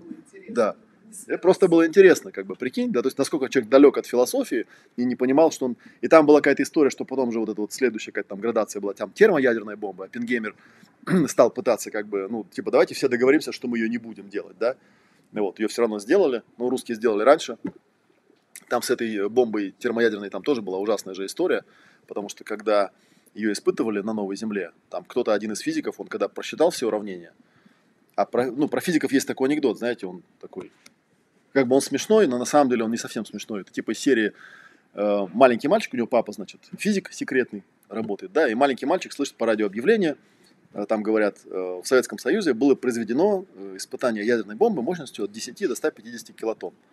И папа приходит вечером домой, он говорит, папа, а как это от 10 до 150? Он говорит, ну мы так посчитали, думали 10, да, оно как шарахнет. И на самом деле я тоже думал, что это смешно, пока не узнал, что примерно так и делали. Как бы, да? То есть сделали подземный бункер, взрывали там бомбу, потом приходили, смотрели там. Хм, судя по тому, как все разворотило, как бы, да, наверное, вот столько получилось. То есть они реально не знали. И там один физик посчитал, что если взорвать термоядерную бомбу, что есть вероятность, что вот это вот, ну там же солнце получается, по сути, что вот это вот солнце вступит в реакцию с водой Мирового океана, и тогда оно не погаснет, пока не выгорит вся планета целиком. И когда они взорвали бомбу на Новой Земле, у нее вспышка длилась чуть-чуть на несколько микросекунд дольше расчетного. И некоторые люди обосрались в этот момент. Потому что когда они поняли, что солнце не гаснет, они такие... Но оно погасло, слава богу, да, и там, помните, вся эта история, что там взрывная волна три раза обогнула, обогнула да, земной шар, как бы, да, американцы три раза зарегистрировали три взрыва, охренели там, что это такая, да, там назвали эту бомбу Кузькина мать, там, да, в общем, сильно обрадовались. Но опять же, чему обрадовались-то непонятно что теперь как бы мы такие крутые, мы можем вообще планету разнести, да? типа круто, а зачем? А потому что на другой стороне планеты люди думают как-то не так, как мы, как бы, да? Ну, отлично, как бы, давайте теперь все разнесем. Ну, так что насчет философии, это как бы головы, это такая глобальная проблема, отвлекая в сторону, что да, некоторые люди, вот они что-то думают, как бы, а дальше-то оно у них не проходит, они же не думают, что, типа, если додумать до конца и потом реализовать, что из этого выйдет. Вот такая вещь. Ну, соответственно, там у кого-то с головой, у кого-то там с эмоциями, да, опять же, ну, стандартная проблема какая, какая-то там истероидность, да, то есть энергии полно, эмоций полно, а что-то куда их направлять, не очень понятно. И вот человека там как-то колбасит там, да. Ну, а третье, это вот наша любимая тема про психосоматику, да. Тело мучается, страдает, да, потому что там, с одной стороны, есть внешние формы, внешние требования, с другой стороны, много желаний, с третьей стороны, голова и сердце тоже не отрегулированы. И вот получается, да, тело как телега, которую там вот этот лебедь, рак и щука в разные стороны тащат, телегу разрывает, как бы тело мучается, человек не знает, что делать там и так далее. Вот. Ну, соответственно, вот как бы в спонтанном этом самом исцеляющем движении, как бы оно там ни называлось, пусть называется танец, мне нравится слово танец, почему нет. Там он предлагает, собственно говоря, почувствовать тело, почувствовать в этом теле себя, да, найти эмоции, найти ум и позволить всему этому проявиться, пережиться, а может быть даже вернуться в то состояние, которое с самого начала, по идее, должно было быть. Когда еще вот ты маленький ребенок, ты еще не очень понимаешь, что тебе эти странные большие существа говорят, и что они от тебя хотят, поэтому если тебе что-то захочется, хочется, ты просто делаешь то, что тебе хочется, как бы, да. Вот, ты бегаешь, орешь, да, захотелось пописать, да, хорошо быть кошкой, хорошо собакой, где хочу пописываю, где хочу покакаю, как бы, да. И ты бегаешь, и орешь, и писаешь, и какаешь, где хочешь, и вообще, если ты что-то сделал, все говорят, ну, ребенок же, что, вот. А потом ты вырастаешь, и вдруг оказывается, что бегать, орать и писать, и какать, где хочешь, нельзя. Вот, как бы, хотя хочется, да, то есть вот идешь по улице, у тебя раз там что-то захотелось там, да. Я просто помню вот это вот, ну, прописать, как это, это понятно такая. Ну, просто вот ты идешь по улице, и вдруг понимаешь, у тебя вот такое желание сейчас, вот я не знаю, там, лечь на землю, сделать как-нибудь вот так. Ну, ты не можешь на покровке этого сделать, потому что тебя неправильно поймут, да. Да. Да, ну, не, ну мозг не мозг, ну как бы позыв же есть, вот что-то у меня там произошло, хочется это вот проявить как-то. Я, кстати, до сих пор помню, что когда я был студентом, мы э, обычно летом ездили как на картошку, да, и вот там в октябре, в сентябре ходишь ты в ватнике, в сапогах такой, да, и самое приятное в этом всем, что если ты устал, то ты можешь просто лечь. То есть ты идешь по грядке, такой думаешь, что-то я устал, как бы, да, и ты раз и лег, полежал, полежал, тебе не жалко ни одежду, ни, ну и трава тоже такая удобная. А потом, когда в Академгородок возвращаешься, вот идешь, как бы, да, на факультет, и такой, понимаешь, что хочется лечь. да, а что-то как-то неудобно, как-то и одежду жалко, и вообще как-то, да, почему-то не очень, да, как-то воспримут это как-то не так, да, подумают, что ты какой-то сумасшедший. Но хотя, с другой стороны, сейчас вспоминаю, там у нас такие, потому что рядом с физфаком был матмех, рядом с матмехом был ПМПУ, а ПМПУ это вот в частности, где учился Гриша Перельман такой, который вот этот миллион-то не взял. Вы, наверное, видели на фотке, да, когда он такой? А там полфакультета таких. Ну, они математики, они вообще не в этом мире живут, они параллельно. Да, он, как, он там идет, он может и лечь, как бы, да, и он может на стенке начать писать, там, там просто идешь, там иногда бывает, мы там экзамены сдавали на прикладной математике, там идешь, вот сидит возле стенки, там и карандашом что-то и такой, типа, ну, математик, что поделаешь, он не, даже не сумасшедший, как бы, да, просто, хотя там рядом дурка тоже есть. В Москве есть Кащенко, у нас там Заячий ремес называется, там дурка. Там эта дурка наполовину из наших студентов состоит. После сессии обычно там да, туда отправляются с физфака, с матмеха, с прикладной математики. Потом их там отпускают, как бы хорошо становится. А, Вот такая вот как бы, да, тема, что вот берешь там какие-то проявления, да, учишься их там переживать, учишься возвращаться в это исходное состояние, которое с самого начала должно было быть. И оно, да, похоже на танец, похоже на какое-то вот спонтанное движение, которое никакого хореографического образования, в принципе, не требует, да. Понятно, что никто там кадриль, краковяк не танцует, как бы, да, на публику. Где тебе говорят, короче, надо двигаться вот так. Потому что я-то помню, у меня была очень интересная эволюция, ну, для меня интересная, да, потому что первый раз, когда я попал в группу, и вот, допустим, тебя там с напарником или в какой-то подгруппе, там, в тройке, там говорят, ну все, вот ты будешь клиентом, ты, значит, закрываешь глаза, как-то двигаешься там спонтанно, сейчас мы тебе музычку тут включим, вот, а ты вот давай его сопровождай, а ты просто наблюдай, к примеру, да, и вот тебе включают музычку, ты стоишь такой, думаешь, что делать вообще? И начинаешь подглядывать, что там другие делают. Смотришь, о, а там так красиво что-то человек делает, думаешь, о, я сейчас тоже так поделаю. Вот. А там, о, а тут еще лучше, тут как-то вот так делает, там, о, я так тоже хочу поделать. И, то есть, и первый этап, на самом деле, ну, это совершенно нормально для человека, потому что действительно, правда, тебе как бы никогда не говорили, что можно двигаться тебе во взрослом состоянии. Вся твоя, вся твоя эволюция была связана с тем, что тебя обучали не двигаться, то есть не прислушиваться, что ты хочешь сделать. А тут тебе говорят, а теперь сделай обратное, как бы, да, и тут так можно, да. Тут можно заорать ни с того ни с сего, там, можно там куда-нибудь упасть, там, никто ничего не скажет, скажет, ну что, ну, форму проявляет человек, все нормально. И вот постепенно, постепенно, сначала я почти 100% времени я смотрел, как там делают другие, я им завидовал. Думаю, надо же, какие люди, да? Наверное, сейчас выйдут такие отдохнувшие отсюда, спокойные. Вот. А я-то вышел весь перенапряженный, как бы, да, потому что для меня это травматично, как бы, да. Пришел, мне говорят, двигайся как хочешь, а я не умею. Потом это время стало сокращаться, и в какой-то момент я поймал себя, ну, какое-то там количество лет назад. Я, в принципе, знал людей, ну, знаю людей, вот, например, там Саша Гершон, который занимается аутентичным движением. Он где-то там в своих книжках, на семинарах говорит, что если я э, занимаюсь аутентичным движением, ну, как бы, если вы занимаетесь аутентичным движением, вы сразу запланируете себе, ну, лет пять, потому что раньше, как бы, у вас не получится аутентично двигаться. Потому что будут вот все эти штуки вылезать. Потому что будет вот так вот оно, как бы, лезть, лезть.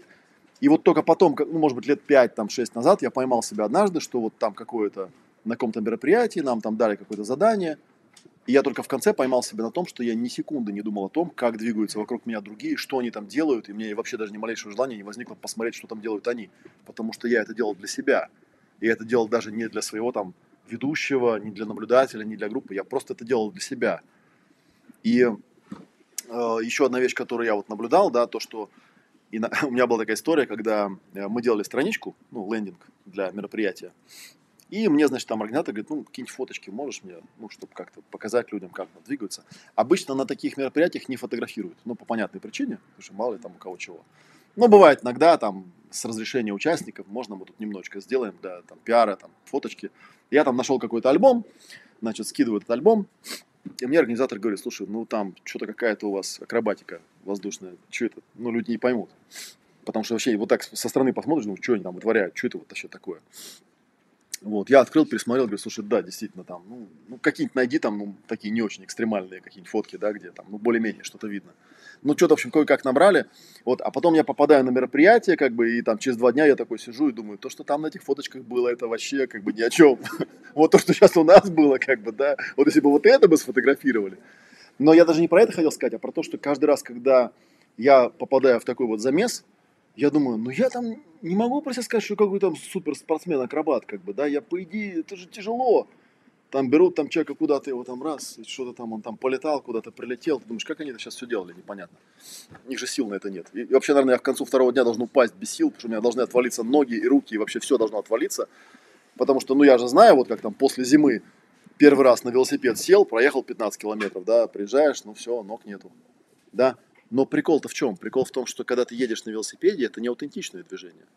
На велосипеде это, ну, паттерн, сел, вот те педали, вот те руль, за руль берешься вот так, двигаешь ногами вот так, как бы, да, это не потому, что ты, ты не можешь на велосипеде ехать вот так вот, далеко не уедешь, другой велосипед какой-то нужен. А тут интересным образом, да, наоборот, я через два дня, я понимаю, что не то, что я не устал, даже наоборот, как-то я, несмотря на всю вот эту вот нагрузку, которая, ну, Ну, то есть я не хожу в фитнес там каждый день, а нагрузка там приличная, по идее. И я не устаю, а наоборот. И потом только вот я как бы для себя понял, что э, когда ты чувствуешь изнутри и делаешь то, что хочет, ну, то есть вот то, что хочет этот поток внутренний в тебе, то ты не можешь устать.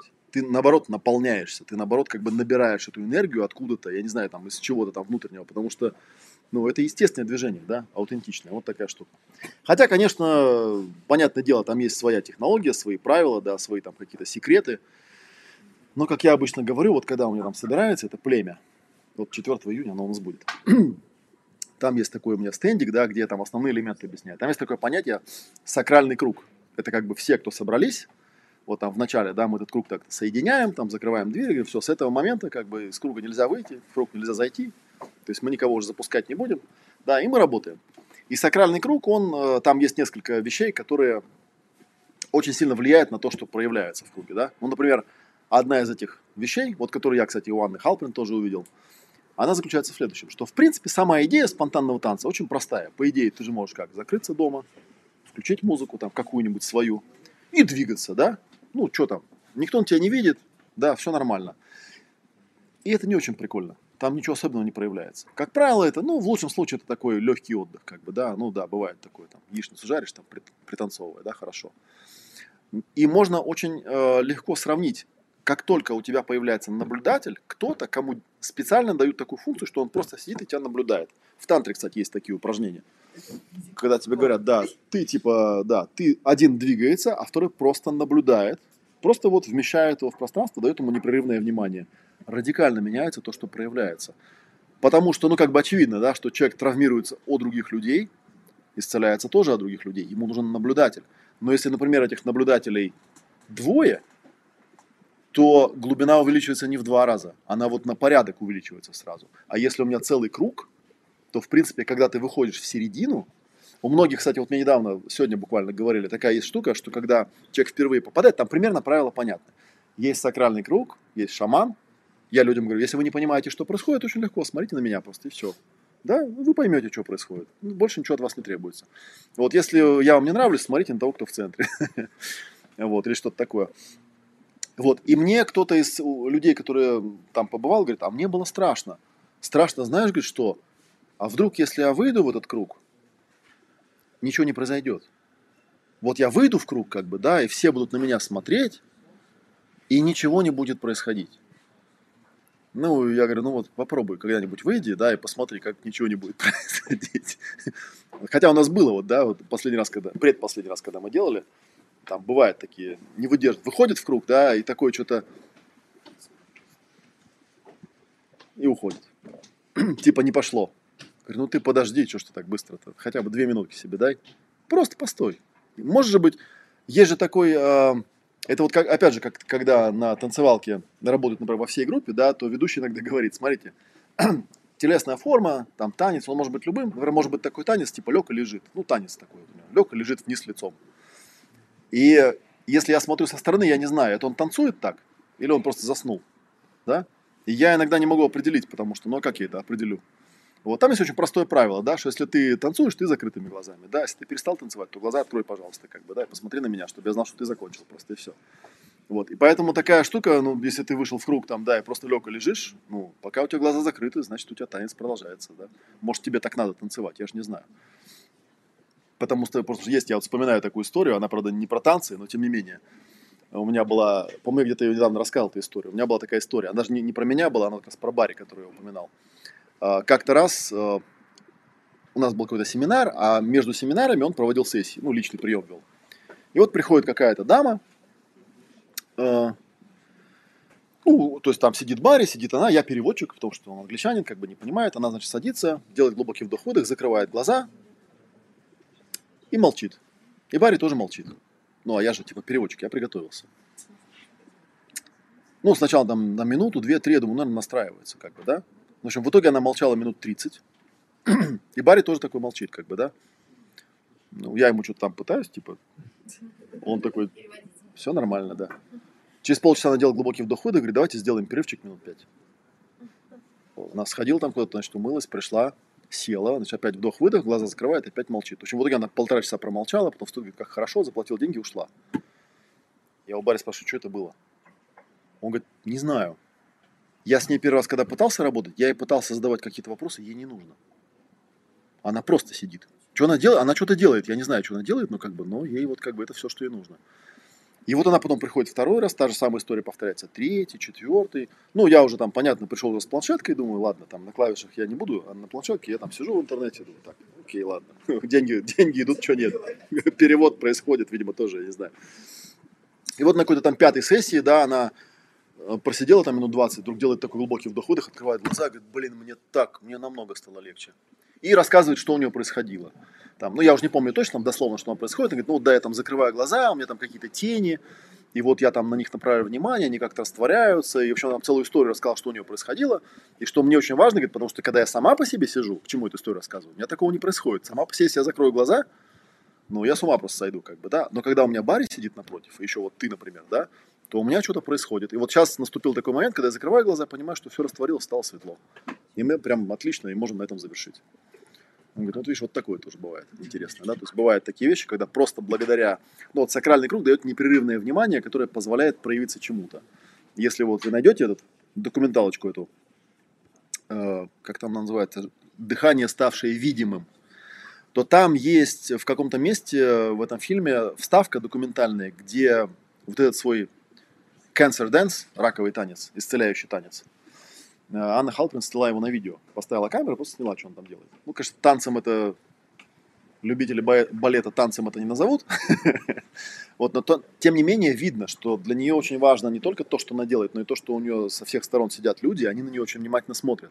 То есть они пытаются понять, ну, не понять, понять неправильное слово, да, они, вот да, ей дают неприятно. Они как, в каком-то смысле, это как, знаете, вот, вот когда в футбол играют, да, там же играют, ну, что там, 22 человека. Вот, а на трибунах там 50 тысяч сидит, как бы, да. А зачем они там сидят? Чего они дают-то? Они внимание дают.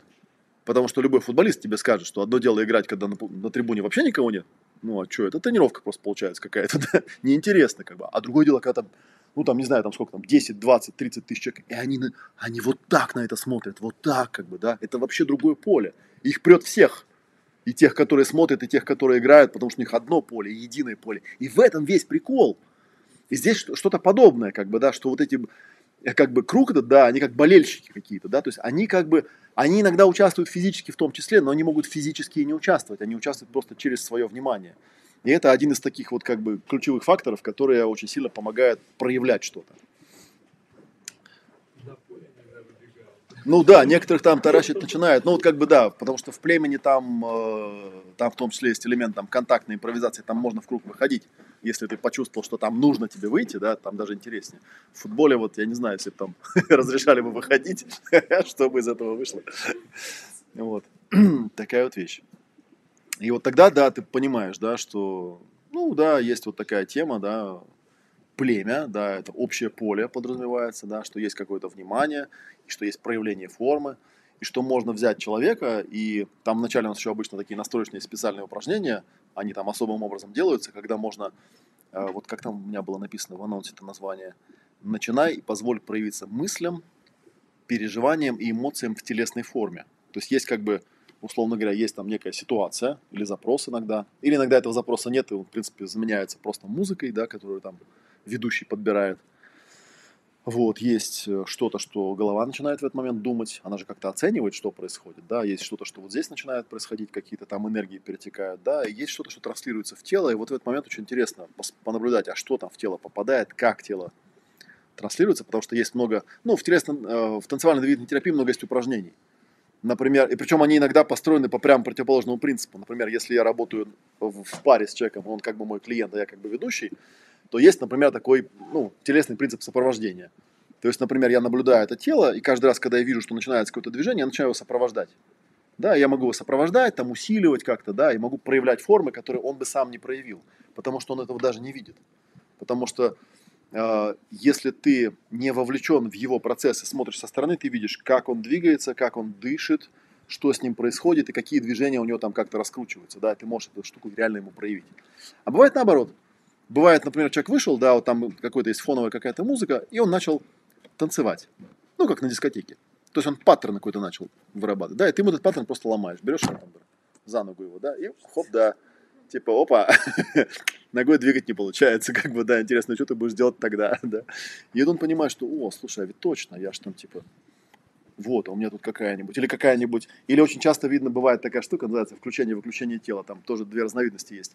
Одна разновидность такая, когда один клиент, другой ведущий, и ведущему дают такое задание, наблюдаешь тело, и если вдруг видишь, что он какой-то частью тела не двигается, просто прикасаешься, показываешь, вот тут там плечо у тебя что-то не двигается, да, ну и там этот ведомый начинает двигать. Есть обратная версия, что типа если смотришь на тело и видишь, что у него какая-нибудь часть слишком активна, прикасаешься, он должен, например, вот этим коленом не двигай, как бы, да, ты его выключаешь.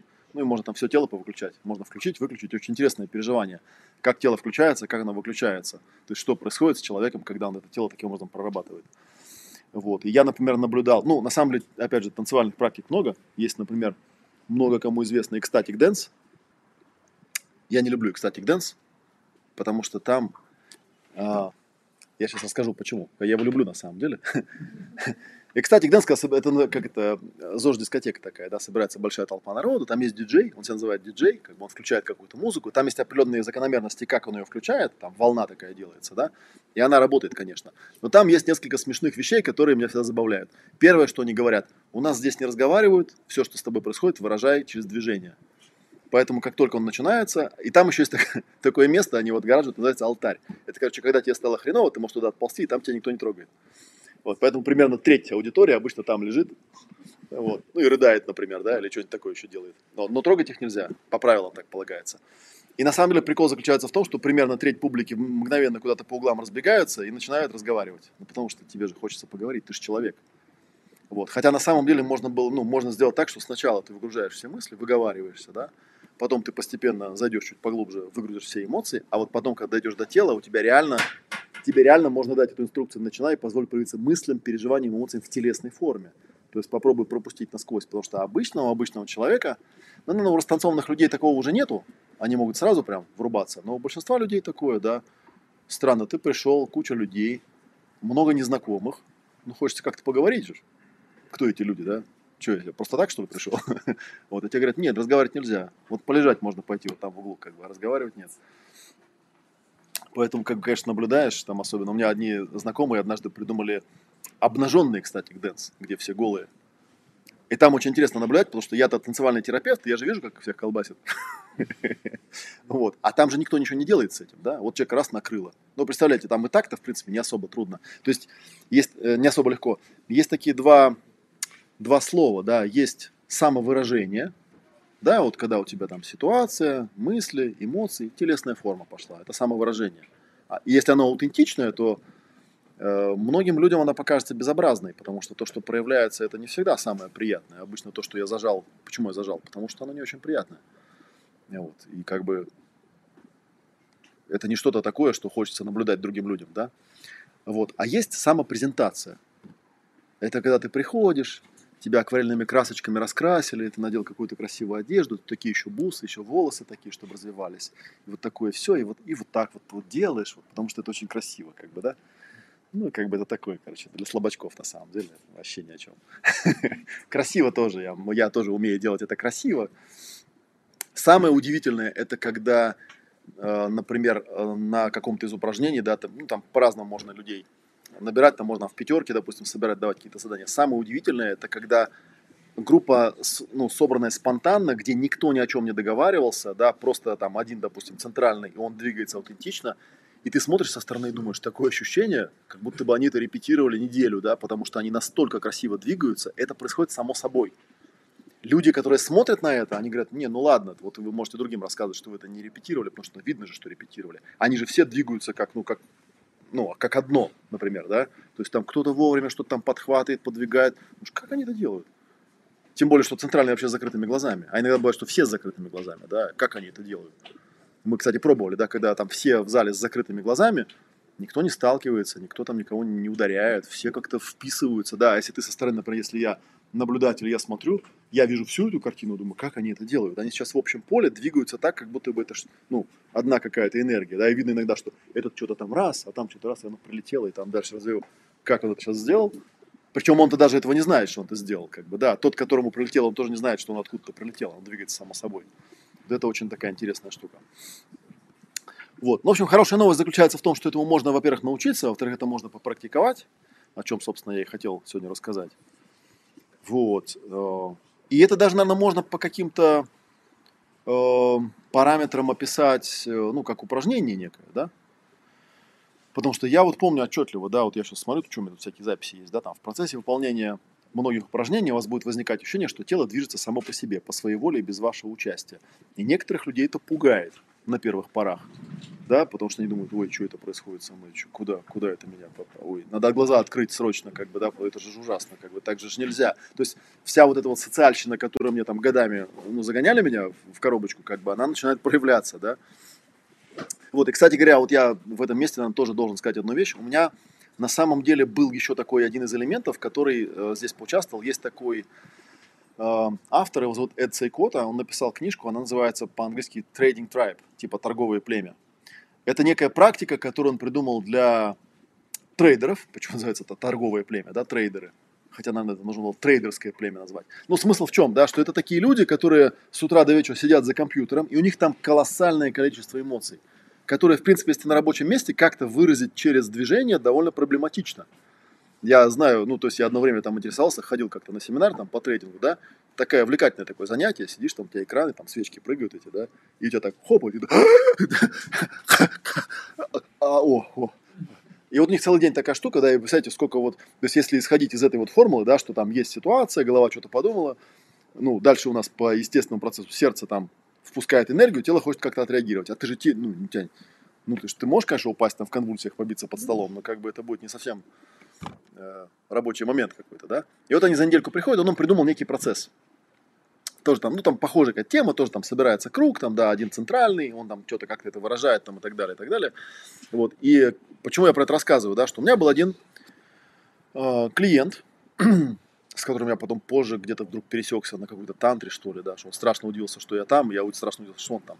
Но у меня с ним очень интересный был разговор. Я с ним пересекся на каком-то совершенно левом семинаре, который был про что-то другое, и вдруг он мне рассказывает. У нас была предыстория, то есть он приходил ко мне на сессии, и у нас сессии не очень хорошо получались. В том смысле, что ну, обычно, когда работаешь с человеком, там как это происходит? Я задаю какой-то вопрос, он там фокусируется, что-то отвечает. А с ним происходило как? То есть я ему задаю вопрос, он закрывает глаза,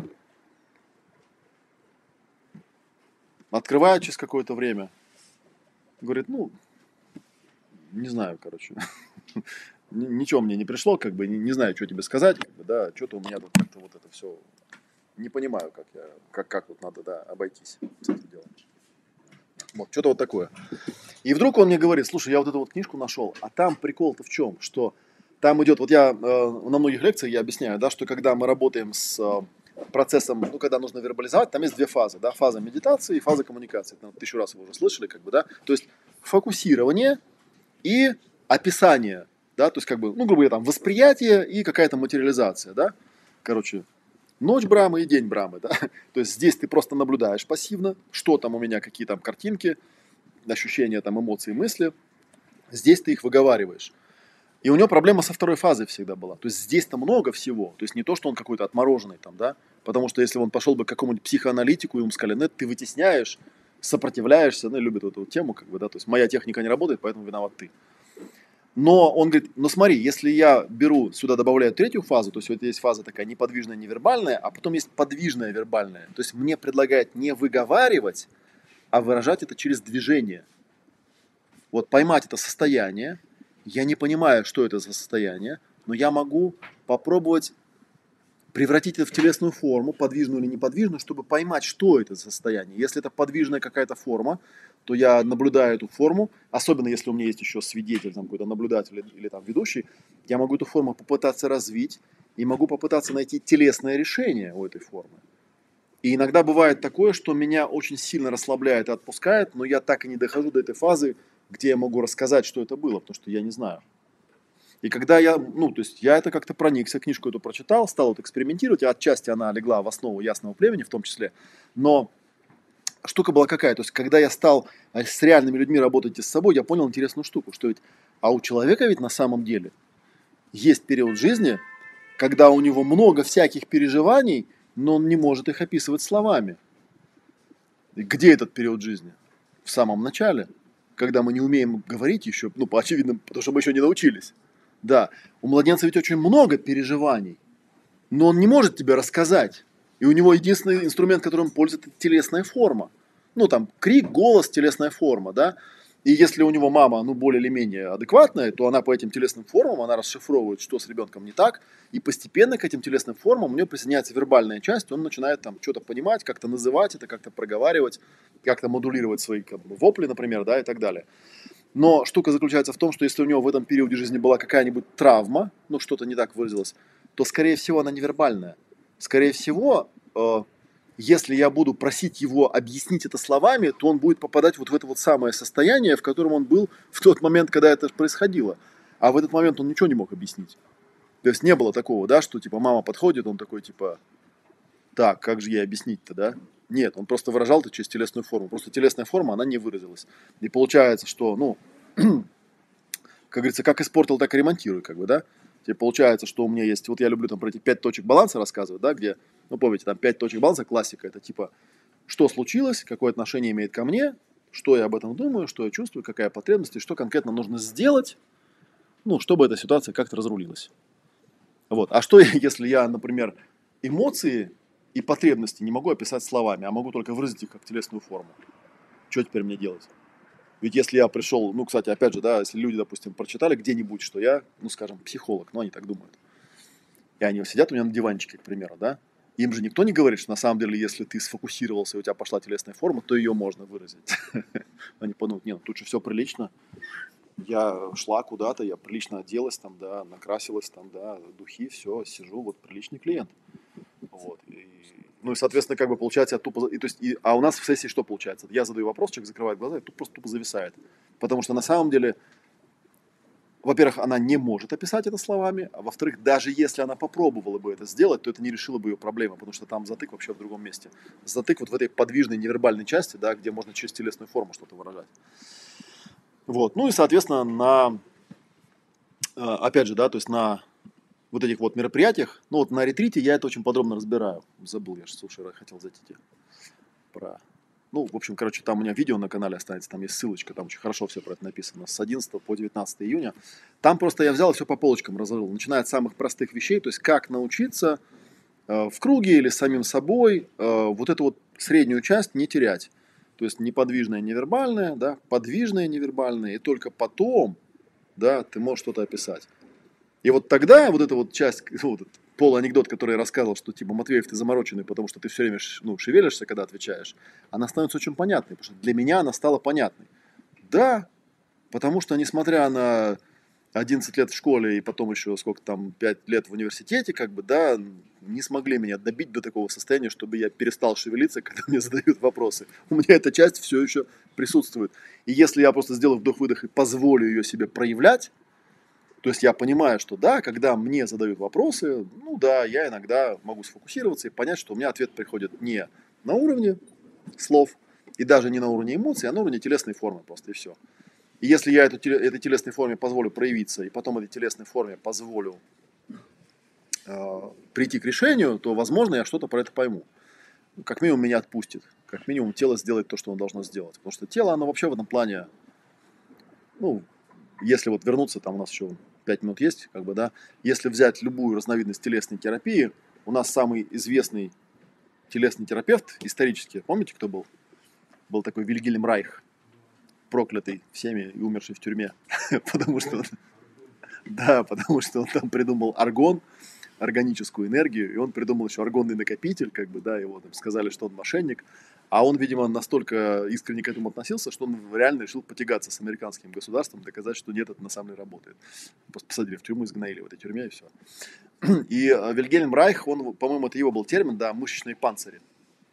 Та же самая тема, да, что есть какая-то ситуация, человек реагирует на всех уровнях, в том числе и телом. А его приучили, что вот это вот знаете, какой фурор был, когда там какой-нибудь Элвис Пресли стал вот так вот танцевать? Там же у всех бомбило просто со страшной силой. Что это он такое делает? Это так же неприлично, так же нельзя. Это же ужас, как бы, да. Ну и он получал, видимо, большое удовольствие, троллил в публику, как бы, да, тем, что просто тазом двигал, как бы, да, их от этого бомбило всех. Вот. Ну и, и все остальное, как бы, да, что также телом двигать нельзя. То есть есть определенный паттерн, как можно двигать. Есть такой, э, то, каким ты должен быть. Вот. А если ты так делаешь по-другому как-то, да, то ты неприличная тварь, как бы, да, которую надо лечить, наверное, в дурке, потому что как бы так делать нельзя. И там целое поколение вырастает людей дико зажатых, которые потом ходят к психоаналитикам, да, у которых тоже подразумевается, что ты пришел, лег на кушетку и лежи, короче, рассказывай, что там у тебя, а что там рассказывай, дайте я станцую, как бы, да. Нет, танцевать нельзя. Ты давай рассказывай, как бы, да. Я не могу рассказать. Вот я не могу ответить на вопрос, если мне нельзя, не позволено шевелиться, если мне не позволено танцевать. Так что вот у меня там тоже были разные стадии, через которые я проходил, когда я, например, э, по чистому языку не нашли книжку, да? Про символическое моделирование там есть такая тема, что когда человек метафоры проявляет в пространстве, там тоже есть невербалика, которой ты ну, соответствуешь. И мне кто-то потом говорит, ты так как-то стал странно руками двигать, ты когда рассказываешь, ты все время что-то показываешь в пространстве руками, ты раньше так не делал. Вроде делал, но может быть и правда не делал, потому что, да, когда человек что-то проявляет, он нам что-то показывает, о, смотрите там, видишь, да, этого суслика, да, вот, а он тебя видит. И ты начинаешь э, такие штуки делать, потому что это намного, ну, там вот простейший, простейший момент, который я часто объясняю. Вот смотрите, над ним тоже, кстати, смеются. Это я где-то слышал, по-моему, у Гришковца.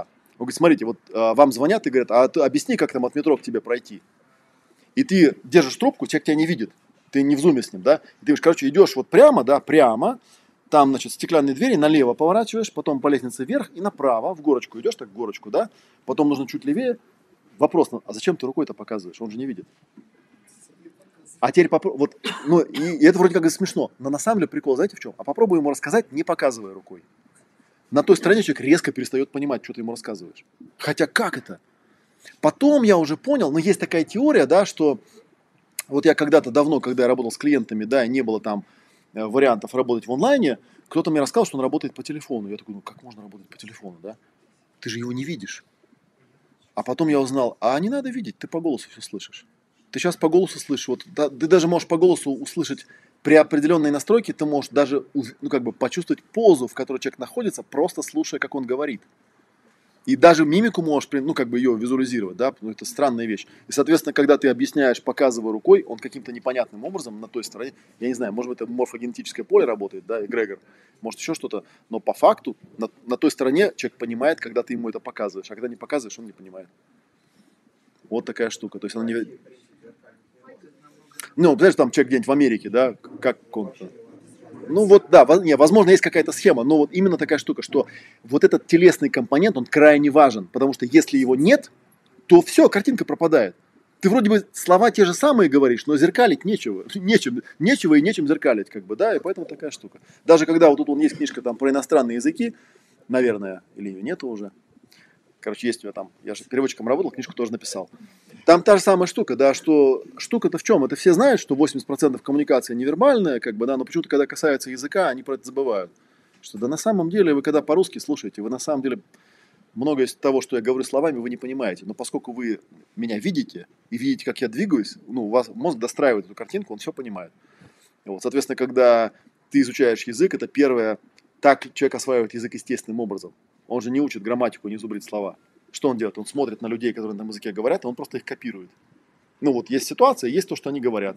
Да, как в этом, э, как в анекдоте, да, там, сынок, откуда ты знаешь это слово, как бы, да, он говорит, а это мама, когда на кухне что-нибудь уронит, она вот так говорит. Да, и, он это слово сразу запоминает, потому что у него есть ситуация, эмоция, и тут же это слово припечатывается, ну, легко запоминается. А если ты просто зубришь без всякой эмоции, ничего не запоминается, потому что это противоестественно. Потому что нет телесного компонента, нет эмоционального компонента, и, короче, все это перестает работать. Так, ну, в принципе, я все, что хотел рассказать, рассказал. Если у вас есть какие-нибудь вопросы, можете что-нибудь еще спросить. Я так в догонялку, в догонку еще скажу, что 4 июня э, под видео на моем канале в YouTube можете найти ссылку. У нас племя это однодневное мероприятие. И потом у нас большой ретрит, тело и движение, где мы все эти вещи долго, тщательно, аккуратненько, тонко разбираем. Заканчивается тоже всегда это, там, там много двигательных всяких практик, племя там тоже есть, целый день этому посвящен. Так что, если вам захочется это на практике, вот Наталья, можете к ней подойти, она вам все расскажет, покажет, где что. Мы работаем, есть на Тульской ОМ-центр, тезка моя, да, я Олег Матвеев, ОМ, а там открытый мир ОМ. Вот. У нас там э, зальчик хороший есть. А? У меня называется «Ясное племя». Я когда-то брал название «Танцующее племя», потом залез, в- посмотрел в гугле, думаю, так, короче, там этих танцующих племен. Но это просто очень такая понятная метафора, потому что она, она сама собой приходит. Потому что сначала там у тебя там, и даже помню, я занимался там тантрой одно время. Сначала у них там семья была, потом смотрю, племя стало. Думаю, опа. И это не то, что они там у меня скопировали, потому что я так называю. Нет, это оно само собой приходит. Потому что, видимо, у человека есть вот эта вот какая-то первобытная потребность, да, оказаться в кругу людей, которые все твои, которые внимание дают тебе. И тогда ты можешь что-то там такое проработать, что вот просто там с терапевтом или сам с собой. Да, а у лекторов такая же, получается, в аудиториях, когда учебных, та же система получается. Они же все внимание на него, и он, получается, тоже, по идее, может работать. Да. Ну, вообще говоря, да- даже вот здесь, вот я приезжаю, вы что думаете, я эту лекцию, что ли, я знал, что я буду рассказывать? Нет, конечно. Нет, как правило, ну, есть, не, есть лекции, где у меня более-менее что-то подготовлено, но есть лекции, я даже однажды ставил эксперимент. Думаю, а что если вот вообще вот специально не буду ничего готовить? Это же такой, ну, как бы интересный челлендж, то есть я прихожу, у меня там люди, да, они ждут, что я их полтора часа буду развлекать, а я ничего не придумал. На самом деле не трудно. Да, не, почувствовал пространство, почувствовал себя, почувствовал людей, взял какую-то затравку. И у меня есть вот, э, вот эта вот книжка «Как учиться легко и с удовольствием». Это э, вебинар изначально, который был отекстован, который я проводил вообще, я даже не... э, мне мой организатор говорит, слушай, надо какой-нибудь, это, по-моему, подкаст был, да, типа, еще не было изображения. Типа, что-нибудь расскажи интересное. Вот, и я пришел, я помню, за две минуты до начала эфира я сижу, думаю, что рассказывать-то? Если вы прочитаете книжку, вы увидите, там прям план, там ощущение, что прям по плану, все, да ник- никто в жизни, это я спонтанно просто выдал, вот как выгрузился, так и выгрузился. Это, конечно, я понимаю, отдаю себе отчет, что оно-то выгрузилось, потому что у меня там, ну, материала-то много, как бы, да, его осталось только из тюбика выдавить. Это мне казалось, что как бы это трудно, да, на самом деле нет.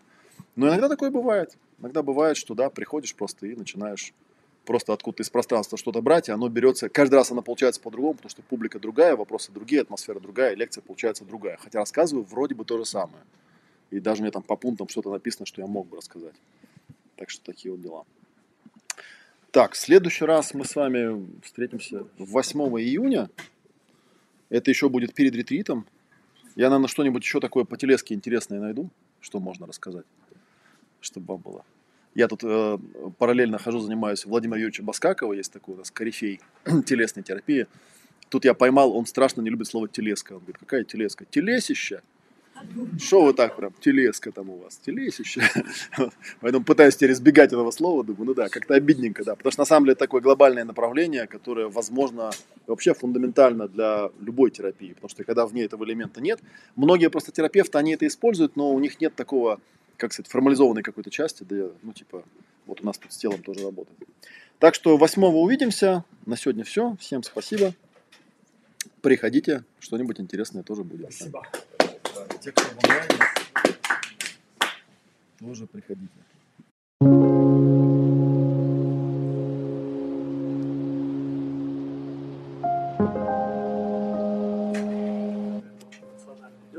Сердце запускает энергию, она как хаб получается. Ну да, я вот когда рассказывал, рассказываю про эмоциональный коврик, вот есть этот вариант, который, да, э, настольный, я так показываю, потому что у меня несколько было метафор, была там типа эм, коробка передач, там компас и так далее, но она, одна из них это вот типа такая распределительная коробка, да, что типа энергия дошла вот в точку Я, а потом типа так, а куда же теперь ее, типа, Нет, ну сам по себе идет эта энергия. И ну, насколько я воспринимаю, энергия скорее телесная. Тело так реагирует. Оно так настроено, тело, что оно в любой непонятной ситуации, оно просто отбрасывает энергетический уровень, а дальше нужно его распределить. Вот почему у современного человека проблемы с телесной частью, да, потому что э, по природе так устроено, что в любой непонятной ситуации уровень энергии подбрасывается, а канализировать некуда, некуда. Ну, например, потому что тебя кто-то злит, тебе, ну, так-то был бы ты волком в природе, ну, загрыз бы просто, да? А ты не можешь, потому что ты не волк, ты человек. И тебе приходится как-то вот терпеть этих всех. Еще тебя передали очень крепко и туго. Ну да, и вот эти все, да, еще вот эти вот детские всякие, тебя пеленали, ты, и ты вот в этой телесной форме такой вот да, там сидел. Это тоже, да, много всяких странных. Не зря все придумал. Пеленали, там били по попе. понятнее для чего. Интересно. В общем, короче, много чего обычно у человека вылезает, у каждого из нас. Потому что взрослые, как бы ни старались, все равно не угад... ну, часто не угадывают, что там нужно было тебе. Так что, ну,